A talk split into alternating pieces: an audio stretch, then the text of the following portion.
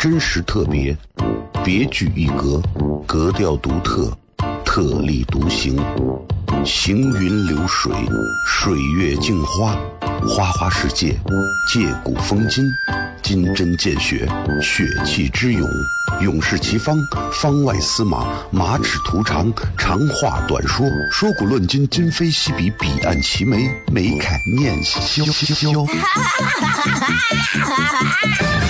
FM 一零一点一陕西秦腔广播，周一到周五每晚十九点，笑声雷雨，好好听听。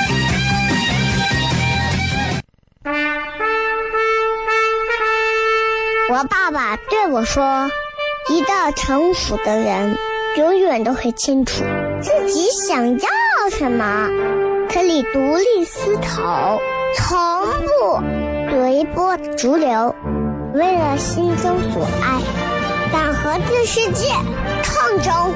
更重要的是，不管变换多少身份和环境，永远都要做自己。”笑声雷雨，这就是我爸爸，没办法，就这么拽。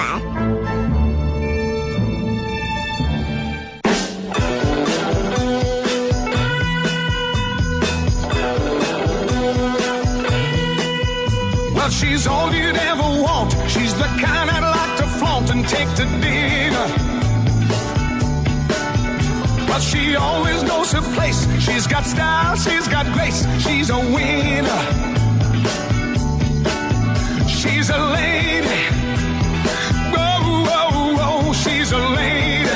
Hello，各位好，这是 CFM 一零一点一陕西秦腔广播西安论坛，周一到周五啊晚上的十九点到二十点，为各位带来这一个小时的节目《笑声雷雨》。各位好，我是小雷。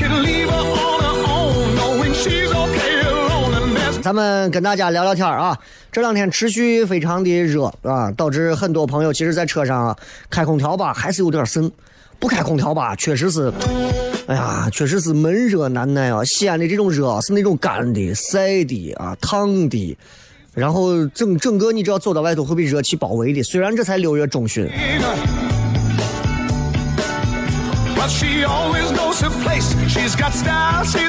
反正就是，你看今天开始这个世界杯就开始了，很多朋友已经在朋友圈里开始疯狂的宣传啊，今天我要在我要到哪个地方喝酒看世界杯，啊，我要到哪个地方看世界杯，我今天晚上一定要世界杯。时间长着呢，我我说实话，你说我看吧，我很我我很忙的，没有时间一场一场看，能咋嘛？啊，你最后一场决赛告诉我谁拿冠军就行了嘛。啊，我说心里话，世界杯不是每场球都值得我去看的啊，也不是说真的是那种球迷的话，他是不光是世界杯、欧冠、意甲、德甲，嗯，对吧？啊，西甲他都看。啊，真正的就是那些大多数蹭世界杯氛围的那些伪球迷们，就是我要看，就找个机会喝酒，找个机会撩妹嘛。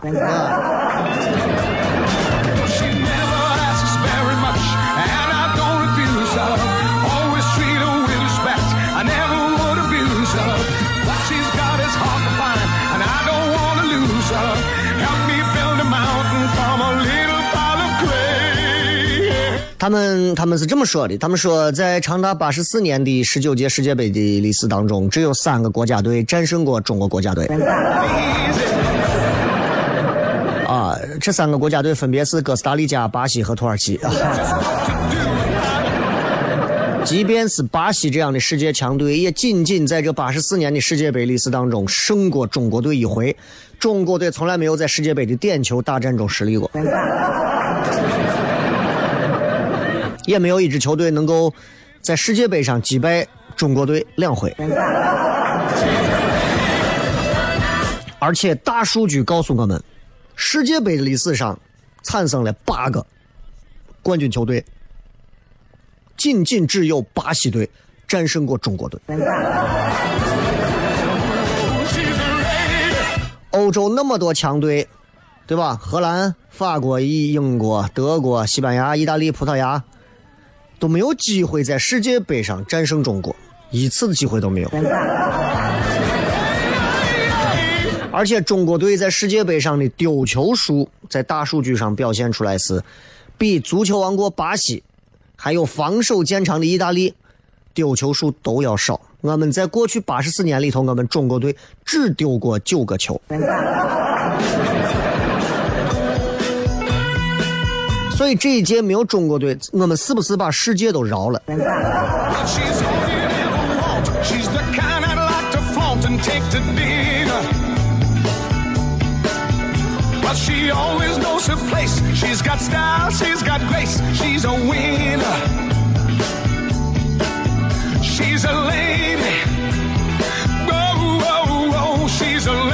其实对世界杯来讲，我印象其实倒没有那么深，因为今天啊，我家这个媳妇娃啊，今天过生日，所以今天在这儿，我想借着节目啊，祝他们俩生日快乐。有啊，很少有家里面的是那种，就是媳妇当天过生日，然后生娃，然后娃也是当天生日，啊，比较少，比较少。但是伟大的科学剖腹产啊，成就了成就了这一切。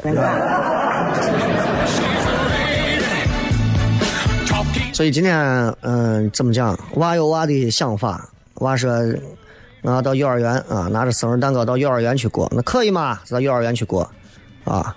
媳妇说，哎，我不过，不过，不过啊。女人这越过越老也不过。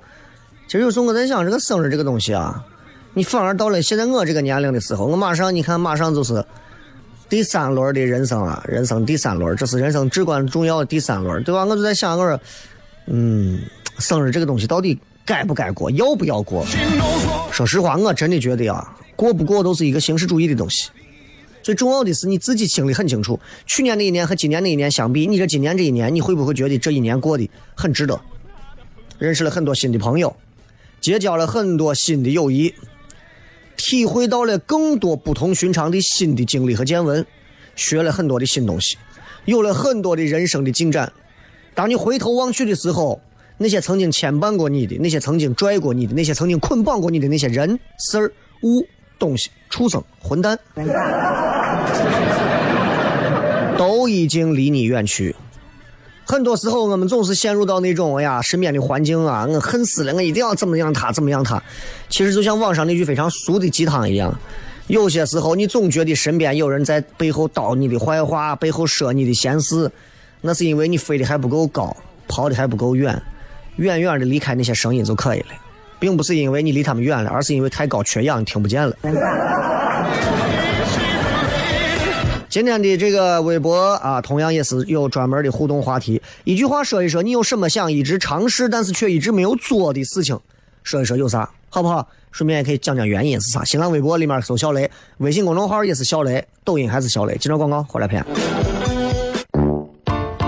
真实特别，别具一格，格调独特，特立独行，行云流水，水月镜花，花花世界，借古风今，金针见血，血气之勇，勇士齐方，方外司马，马齿徒长，长话短说，说古论今，今非昔比，彼岸齐眉，眉开眼笑。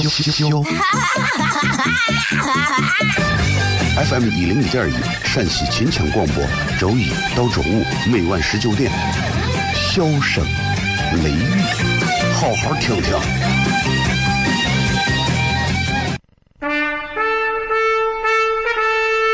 我爸爸对我说：“一个成熟的人，永远都会清楚自己想要什么，可以独立思考，从不随波逐流，为了心中所爱，敢和这世界抗争。更重要的是，不管变换多少身份和环境，永远都要做自己。”笑声雷雨，这就是我爸爸，没办法，就这么拽。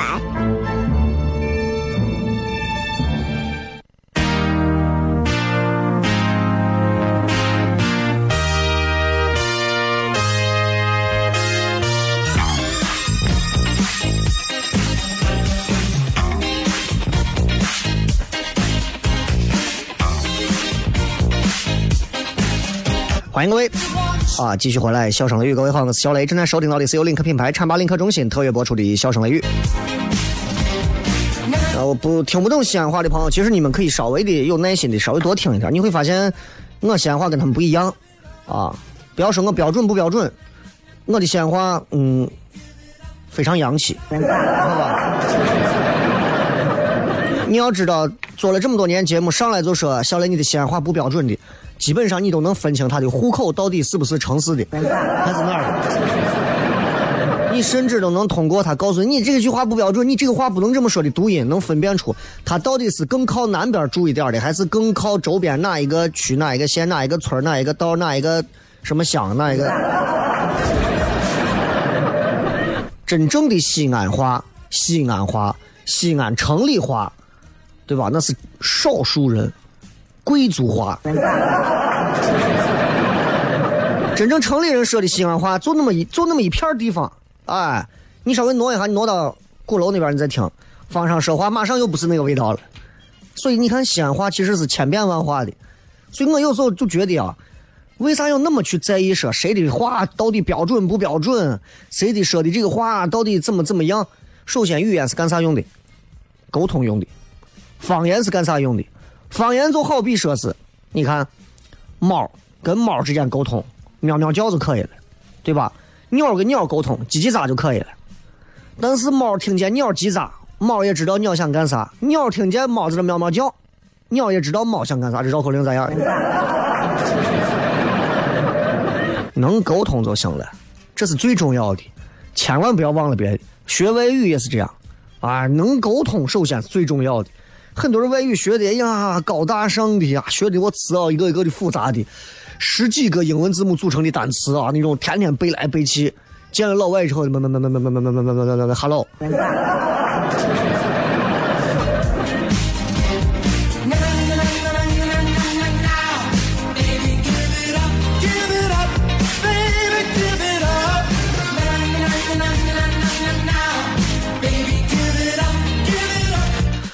嗯，这个昨天我们聊了关于孩子爱玩游戏的事儿啊，昨天专门提到了，就是孩子啊玩游戏不是说不能玩啊，不是不能玩，咱的观点是啥？不是不能玩，真要你想让娃接触游戏，其实很多好的精良的游戏是可以让娃有一个非常高质量的品味，就是咱们经常说的那个什么歌。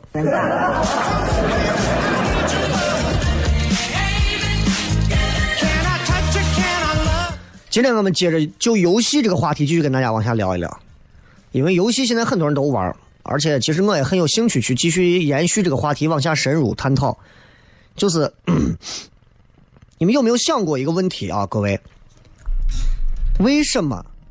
为什么你会选择玩一款游戏，或者你的孩子会选择玩一款游戏？我给他们推荐了几个那种特别消磨时间的游戏，现在这帮人都疯了。天天在屋子里拿着手机，一个游戏一玩，就看着那个球在那当当当当当当当当当当当来回弹的，数字变小消失，一个游戏能玩半个小时。为什么？游戏是一个啥东西？尤其孩子为啥喜欢玩一些游戏？因为游戏是一个把复杂的事物条理化的一个产物，它非常的具有条理化。游戏里头的很多的玩法的设计，都是源于生活，哎，都是从生活来的，源于我们每个人骨子里的人性。只不过设计游戏的人太懂我们人是什么样的一个东西了，设计者就把那种规则设计的啊，比咱们现在生活当中经历的现实更清晰，反馈更明确，也很熟悉玩家的想法。我给你们举个简单例子，也不是为了给你们安利哪款游戏好玩不好玩。有一款弹球类的游戏，很多人应该一说都知道，手机上可能有。啊，底下有很多方块，方块上有数字。你把这个弹球只需要干一件事，从最上面你瞄准一条线，你左右滑，一松手，弹球自己就下来了。弹那些砖，根据它的那个自然垂直啊重心重力往下落，它就弹弹弹弹弹，弹到最后掉到地下，它就滚下去了，再上来。随着时间的推移，这些球会越来越多，到最后可能几十个、上百个球在上头堆着，依次往下掉。但是方块需要弹球在上头弹的数量也会越来越多。就这么一个东西，我身边很多人玩的不亦乐乎。我给他们好几个推，我跟我媳妇推荐，我媳妇现在天天，我玩到我玩了五万分，她一看她玩了四万分，她说好，今夜无眠。他玩了六万分，我说好，对，那我也今夜无眠。就为了这么一个消磨时间的游戏，我们就在这互相进无眠，进无眠，就这样。所以，我就想这个游戏为啥会这么吸引我？比方说，他那个嘟噜噜噜噜噜噜噜噜噜噜噜这个声音，听起来就很爽。我们在现实生活当中听不到那么多很爽的声音，但是有很多很爽的，比方说你抓着一把菜，拿刀切下去切菜那一瞬间，哇！所以为啥你看我们这些玩家会在游戏里面体会到爽、满足、实现快感？这是现实当中难很难有的，很难有的。很多人玩一些那种就是那种射击类游戏啊。你们玩吃鸡都知道，九八 K 如果距离稍微远一点，瞄一个人，当然九八 K 打人最好是一枪爆头，对吧？那样的话，对方一枪就中就倒。但是头又那么小一点，你又看不见，你需要把瞄镜稍微往上挑一些，对吧？那为啥很多人都觉得喜欢用这种狙开枪？很多男的都喜欢用这种拉栓的这种狙，毛瑟九八 K 开枪，为啥？快感。就像有一个电影《锅盖头》里头说，他是一个狙击手。他说我特别想看到在瞄镜里头看到粉红色的那种呃泡沫，就是就是狙击手的教练告诉他，当你在几千米开外的时候，一枪打死一个恐怖分子的时候，你会看到他的头开花，就像打破一个西瓜一样，粉红色的泡沫在你的镜子前就会炫耀出来。当然这些东西比较血腥，就想告诉大家，就是游戏会把这些东西更直观的。更艺术、更巧妙的体现出来，这种快感是你无法想象的。光狙击手类的游戏、射击类的游戏有多少啊？很多呀，对吧？很多种玩法，很多种玩法，包括现在很多的网络游戏，很具备商业化。啊，他会用很多的方式引导一个新手，慢慢慢慢的玩。你看现在很多的网络游戏，新手引导非常重要。你随便玩一个游戏啊，什么？开局一直困，全靠嘴来吞。就现在这种神经病的游戏，你们认为那是一个鱼大鱼吃小鱼的游戏？错了，我就是一个很简单的，一上来啥都不用干的网页游戏、手机游戏，点开自动它就自动捡各种东西，自动升级。我玩了十五分钟，我六十一级，对吧？新手的引导很重要。我还是拿魔兽世界举个例子。啥是新手引导？就是他会设计非常多的那些很细的目标，让你按部就班的去达成，给奖励，然后你就上手了。魔兽世界就是一个最典型的例子。我相信有很多人应该玩过魔兽世界这个游戏。比方说，你选择了一个德莱尼，啊，太复杂了。选择了一个人类的术士，啊，人类是种族，术士是职业。选择了一个人类术士，你从暴风城出来。他现在告诉你，请你到野外杀十只蜘蛛，啊，你就可以用你最少的技能先去杀十个，杀上十个蜘蛛。杀完这些蜘蛛之后，你会发现，啊，这些蜘蛛被你杀了之后，你会发现啥呢？你已经熟练掌握了他给你的第一个和第二个技能。这个时候，啪，他又给了你一个召唤宝宝的技能，告诉你，你去什么什么地方召唤出一个宝宝来，用宝宝怎么怎么样。他会让你一步一步引导你对这个东西越来越上手。很多人一看《魔兽世界》玩不了，为啥？键盘上整个的界面上五六十个不同的按钮，但是魔兽玩家都能操作得了，为啥？一步一步被引导的已经非常轻车熟路了。这就像一个人从十八岁步入社会之后，开始每天告诉你厕所怎么扫，房子地怎么拖，该怎么弄，你最后你自己打扫一间房子，你开个家政公司没有问题。同样就是跟你儿子学东西，游戏策划花了几个月的时间，把所有的环节能给你用数据的指标打磨，打磨到整个流程小到一个按钮，都是为了让你娃能继续把这个东西玩下去。设计者是专业的，家长都是没有耐心的，记住这句话就好了。咱们这段广告回来之后，笑声雷雨，真实特别，别具一格，格调独特。特立独行，行云流水，水月镜花，花花世界，借古风今，金针见血，血气之勇，勇士齐方，方外司马，马齿图长，长话短说，说古论今，今非昔比，彼岸齐眉，眉开眼笑笑。FM 一零一点一，陕西秦腔广播，周一到周五每晚十九点，笑声雷雨，好好听听。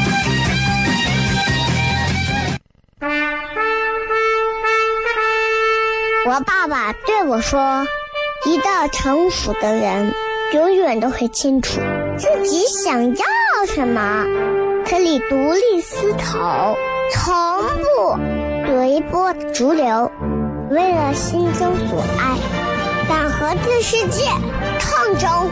更重要的是，不管变换多少身份和环境，永远都要做自己。”笑声雷雨，这就是我爸爸，没办法，就这么拽。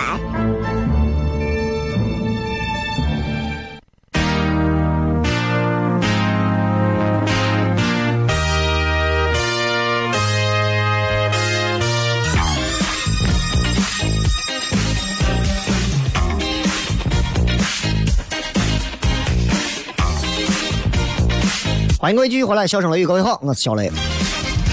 今天跟各位继续聊一聊游戏为什么能让一个小孩这么沉迷啊？有什么办法可以让你的儿子，尤其是儿子啊，女儿还能好一点啊？很少见一个女娃为了打英雄联盟疯了，对吧？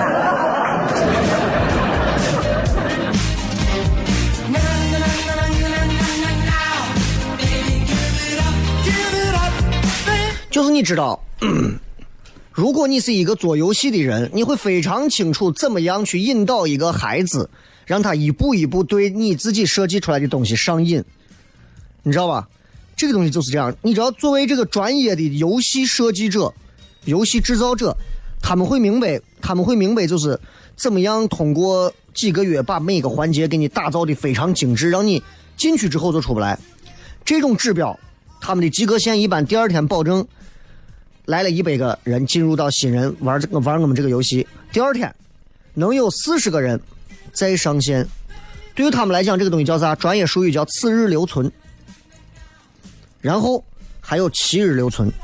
所以为啥你看游戏上你们会注意所有的游戏啊？所有的游戏你们玩的，包括我手机上有的《火影忍者》呀、吃鸡啊、啊足球啊啥都有，它一定会有一个。七日签到，三十日签到，签到就送礼，为啥？签到就能把你留到这儿，知道吧？所以，同样，你要是给你娃设计一套上学的一个新手引导，对吧？你只要说，比方说你上英语课、上数学课，你给他通过上完成这一套任务，你只要及格，我就奖励你一个月零花钱翻倍。结果呢，人家娃很快就能及格。当然，我说的不是说这是一个惯常现象，而是说，作为一个游戏设计者来讲，他之前做过这么一件事情，让他娃很快就及格了。然后你马上，他只要一及格，你这次英语考试只要及格，我给你零花钱翻倍，娃肯定及格。马上给他兑现承诺，这在游戏里叫啥？首充。哎，你们玩很多游戏都知道，第一次你只需要充六块钱。你能享受几倍于你充值的奖励？第一次充钱，你奖励特别多，因为啥呢？你们都清楚，充过第一次钱之后，充第二回、第三回概率就非常高。很多事情，只有没有做过和无数回，所以玩家始终需要引导，但他也很容易离开游戏。孩子也是这样，就像七日登录。每个赛季你上了黄金，啊，钻石，就给你送皮肤。所以每回你的目标都不要定太难，简单一点儿，太难就不行。你说你现在一上来你必须弄一万分啊，一次游戏只有一分这就跟人性一样，一次每次上来，就每天上节目，你只要保证，只要保证一个小时的节目能让大家笑够三回，就可以，连续七天每天都能这样做到。那很快你可能你就能得到一个非常好的奖励。兑现了奖励之后，再回到他的娃玩游戏，他的娃英语考试兑现了第一回一个月给他零花钱翻倍的奖励之后，他说你我现在要求你不能光及格就行，第二回我要求你七十分，零花钱翻倍以外，对吧？只要你愿意每天再记几个单词，我每天都会让你再玩一会儿游戏。我告诉你，娃一旦进入到这样一种循环体制里头，成绩变好就是个结果。所以，所以很多家长会问啊，就是娃沉迷游戏啊，但是你问娃玩啥游戏，家长可能都不知道。家长就觉得游戏太厉害，不知道该怎么办。本质上是因为家长对游戏不了解，对吧？所以我觉得啊，有几个小技巧。第一个技巧就是啥？贴标签儿。人都很反感别人给他贴标签，比方我说你是绿茶婊。啊，比方我说你是啊小正太，对吧？比方说你给你妈定个标签，你妈是啥？中年母亲，退休广场舞小城市啊，就这样了。那通过这几个标签，你都能发现他的社交范围，对吧？光看母亲看不出信息量，但是标签越多越能看出来。那，你慢慢你就知道他的这个社交圈会是什么样子的。所以，给玩家也要贴标签。有的人是二次元，有的人是竞技，有的人是九零后，有的人是社交。通过标签筛选出来谁是游戏的玩家，给我们来付钱。游戏也是这样。如果说我立刻让你给你娃贴个标签，你可能对他一无所知。除了说他不爱玩游、不爱学习、爱玩游戏，这不叫标签。你用标签的方式去拆解一个事物，找头里找到里头的一个联系，你立刻会心里有数。你立刻会心里有数。你比方说，你问他为什么你要玩这个游戏里头选这个人？因为他好看，好暧昧，对吧？嗯，那问啥？你为啥需要这个东西？因为他可爱啊，内心当中有小小可爱，对吧？你要不断的更新他的标签。你为什么喜欢玩这个游戏？因为这个游戏很刺激啊，他好赌。标签越多，你就越知道你娃他的问题在哪儿。就跟父母害怕游戏一样，动物害怕火，害怕被烧死，那是因为动物根本害怕火，而不知道该怎么样去接近火、了解火。想一想，如果一只骆驼能够掌握怎么样放火，哼，骆驼还用做沙漠之舟吗？对不对？道理就这么简单，就是因为我们也怕火，但是我们知道该怎么样利用火。怎么样？我们了解火，所以你们的孩子如果有人玩游戏，不要先去在意说他，哎呀，一说游戏，你要问对儿子为什么会沉迷游戏，你要想的是你自己想的是你自己是不是啥都不知道？如果你什么都不知道，你要反思，反思你是不是像那些动物面对火一样，除了惊恐一无所知。所以不要问说我的孩子总是沉迷游戏该怎么办？那些喊叫天天从游戏厅往出蹬娃的啊，真的没有一个了解的，这是问题的关键所在。这条广告回来之后，小声雷雨。我爸爸对我说：“一个成熟的人，永远都会清楚自己想要什么，可以独立思考，从不。”随波逐流，为了心中所爱，敢和这世界抗争。更重要的是，不管变换多少身份和环境，永远都要做自己。笑声雷雨，这就是我爸爸。没办法，就这么拽。Is everybody ready?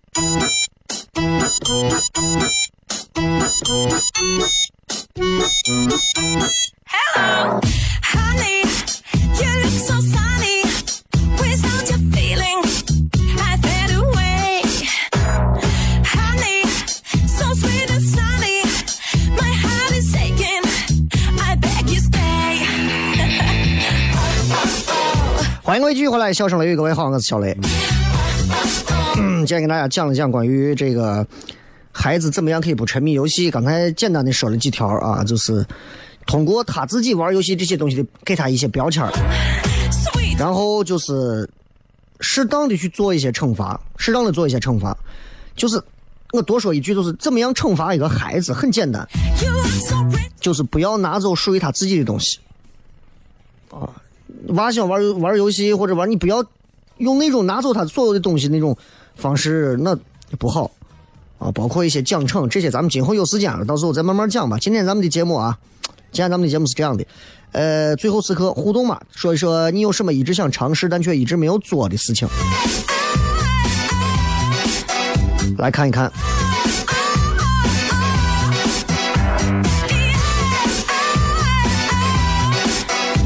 这个是高唱一句，扭转头来叫小帆，你能把？十八山路十八弯唱上去都可以了，还唱叫小帆。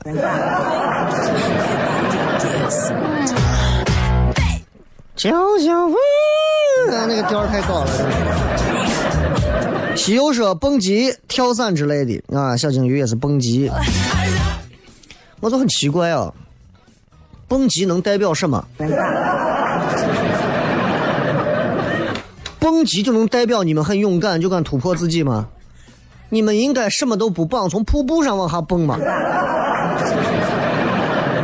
那拴着一根绳子那种东西，它能给你带来什么样人生的突破？很奇怪啊！就很多人，你站到那个高处被别人推下去，然后上来以后你就觉得，我觉得我重生了。朋友，能搞清楚好不啦？不是你重生了，是你绑了一根绳子，你才重生了。对不对？还有说插花击剑想尝试没有做，就除了蹦极啊，插花击剑的也都简单。这个说一直想给卫生间装个浴缸，但总是在将就着。哎，我就装了呀。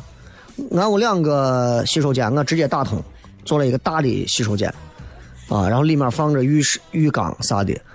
然后因为我不知道你们是怎么样的一个生活习惯啊，以前家里头还房子稍微小一点的时候啊，然后就是不愿意。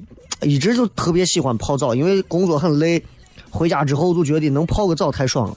所以你看我为啥有时候经常旅游旅旅旅游出去到日本？哎呀，他那房子再小，有总有一个浴缸，可以让你泡一会儿。因为日本人爱泡澡嘛，我就特别喜欢泡澡。哎呀，泡一会儿爽。但是你又不想到那种什么外头那些公共浴池啊，跟一帮子啊油腻人、油腻男女啊泡到一起，对吧？不太好，对吧？又不是那种男女混泡的。就一个人安安静静的泡在你家的浴缸里头，然后真的是把水一直泡到温，然后你出来，哇，真的爽，真的爽。然后那一缸子水，你可以不用倒掉它，留着拿个桶，拿个盆儿，接着冲厕所，那水还能二次利用。你想一想，你是不是以前倒冲马桶的水冲来就冲了，你还没有过过自己身？所以我觉得其实挺好的一个事情啊，有个浴缸是你生活品质的一种提升。啊，当然你得有这个习惯，我就是经常会拿浴缸来做放松，真的挺好的，啊，加油啊！一个浴缸又没有多少钱，这个吉他说想出国，没有钱出不起，你再把胡说八道吧，你就一天，你要是连现在所谓出国你都出不起的话，你朋友你要衡量一下，你是不是完全是那种就是啃老啊，自己啥钱都挣不到的这种。咱们普通老百姓也好，对吧？这个这个社会上什么黑白两道、各种道的，有本事没有本事，人家都有机会能出个国。你连国都出不了，你哎我，比啥说我想找一个能裸婚的媳妇儿。哎，你这个脸是真的，人家女娃长那么大，凭啥就要跟你要裸婚？这很奇怪，对不对？你要有这种想法，你今今辈子你就找一个离你家比较远的，找个寺啊，你就是把自己一剃度。小伙才说，老在想自己会烦到什么样子才会去尝试抽烟解乏。哎，这个我跟你一模一样，我也想过，我也想过，但我到现在我都没有任何的，不是说勇气，没有任何东西会说是小雷，你先拿根烟出来抽吧，没有啊。就是我到现在身边一群人，我到各种地方参加录像、演出，各种，他们抽烟，完全没有兴趣。我也不觉得抽烟就能咋，我见很多我啊主持人呀啥的啊，你电视台的我躲到更衣间里头抽烟的哎呀，啥样的都有啊。你们常见的一个个看上去和和和气气的，看着一个个平易近人的，那平时啊自己私下抽根烟或者干啥的解个乏啊干啥，我说也很羡慕，觉得哎呀，你看人家还能解乏抽烟，我解乏就是吃个泡沫。这个是玛丽说一直想学钢琴，但一直没学。说实话，这玩意儿啊，练习成本太太高。宁七说学驾照，但是我胆儿小。这个胆儿小，说实话，机动车，如果你真的觉得自己不太擅长的话，不开车其实是你能少了这个社会当中一个社会人非常多的麻烦和烦恼。啊，真的，这个，啊，蹦蹦极我都不说了啊。这个说，李神父说，我我一直想，但是没有尝试过的，就主动的去散一把。主动散，你就是你就设备，你就想去履约嘛，你得有这个能力啊，朋友。啊，你得有这个能力啊，神父。还有拍裸照的，裸照这个东西啊，我真的觉得啊，就是你真的找一个不错的摄影机构，然后拍摄的、后期的最好都是最好都是女娃啊，不然的话，这个东西又不是自己人手里的话，会容易出现一些风险问题啊。当然，你对自己身材如果非常的满意，我建议可以。如果说实话，你对自己身材一般，对吧？就觉得很富有，而我拥有一个机场。富有，那你可以去炫富，但是就这么讲，就是，就是我觉得能够有自信去拍裸照的，就是不不，什么叫拍裸照？听着很很罪恶，去拍那种啊不穿衣服的艺术写真的，都是对身体非常的有自己的审美的。这一点上，现在都市人我觉得这很好理解，啊。说一直想学游泳，买了好几身泳衣。我也一直想，我现我最近这段时间下了决心，我想去学游泳，但是感觉决心还没有下够。想抽个脂，想抽脂的朋友，我跟你说很简单，拿个鞭子抓着自己肚子上的肉，卖死了抽。还想到夜店去酣畅淋漓的蹦个野迪，哎呀，蹦迪这种事情，你只要掏钱，还不容易的事嘛，对不对？还有说想尝试男扮女装，你这种异装癖，我建议从医学上来讲，你最好去治一下。还有说想到医院去体验一下洗耳朵，听说很爽，但我害怕啊，不敢去。其实我也想去做一些，包括包括这个洁牙呀，还有清洁鼻腔啊、清洁耳道啊，啊，我觉得都特别好。还包括做那种深层的皮肤的那种啊，什么去黑头、角质那种的。我说实话，我真想弄一下，但是我就觉得这脸上涂太厚，窒息感太重，我害怕害怕把我憋死。这个崔雪丽说：“雷哥，你陪伴了我整个孕期，没有结婚之前一直跟。”想跟不认识的小伙伴走三幺八去一趟西藏，现在怀孕了，感觉这种机会以后也没有了。去的话也是火车或者飞机，你可能想多了。火车、飞机估计都难，还有很多说纹身啊。这个其实我也想过，但是这些东西咱悄悄的下来啊。毕竟你要是纹身，你就不能踢球了。嗯，省台门口堵小雷的这种，你们就不用不用那啥了啊。今天还见了，从我面前走过一步都不带停的，小雷。我说：“哎，你是成天听你节目？”我说：“哦，我还没说话，人家走了。”感谢各位收听《笑声雷雨》啊！今天的节目就到这儿，咱们明天不见不散，拜拜。听到望到便更改，不知哪里追究。一生何求？常判决放弃与拥有。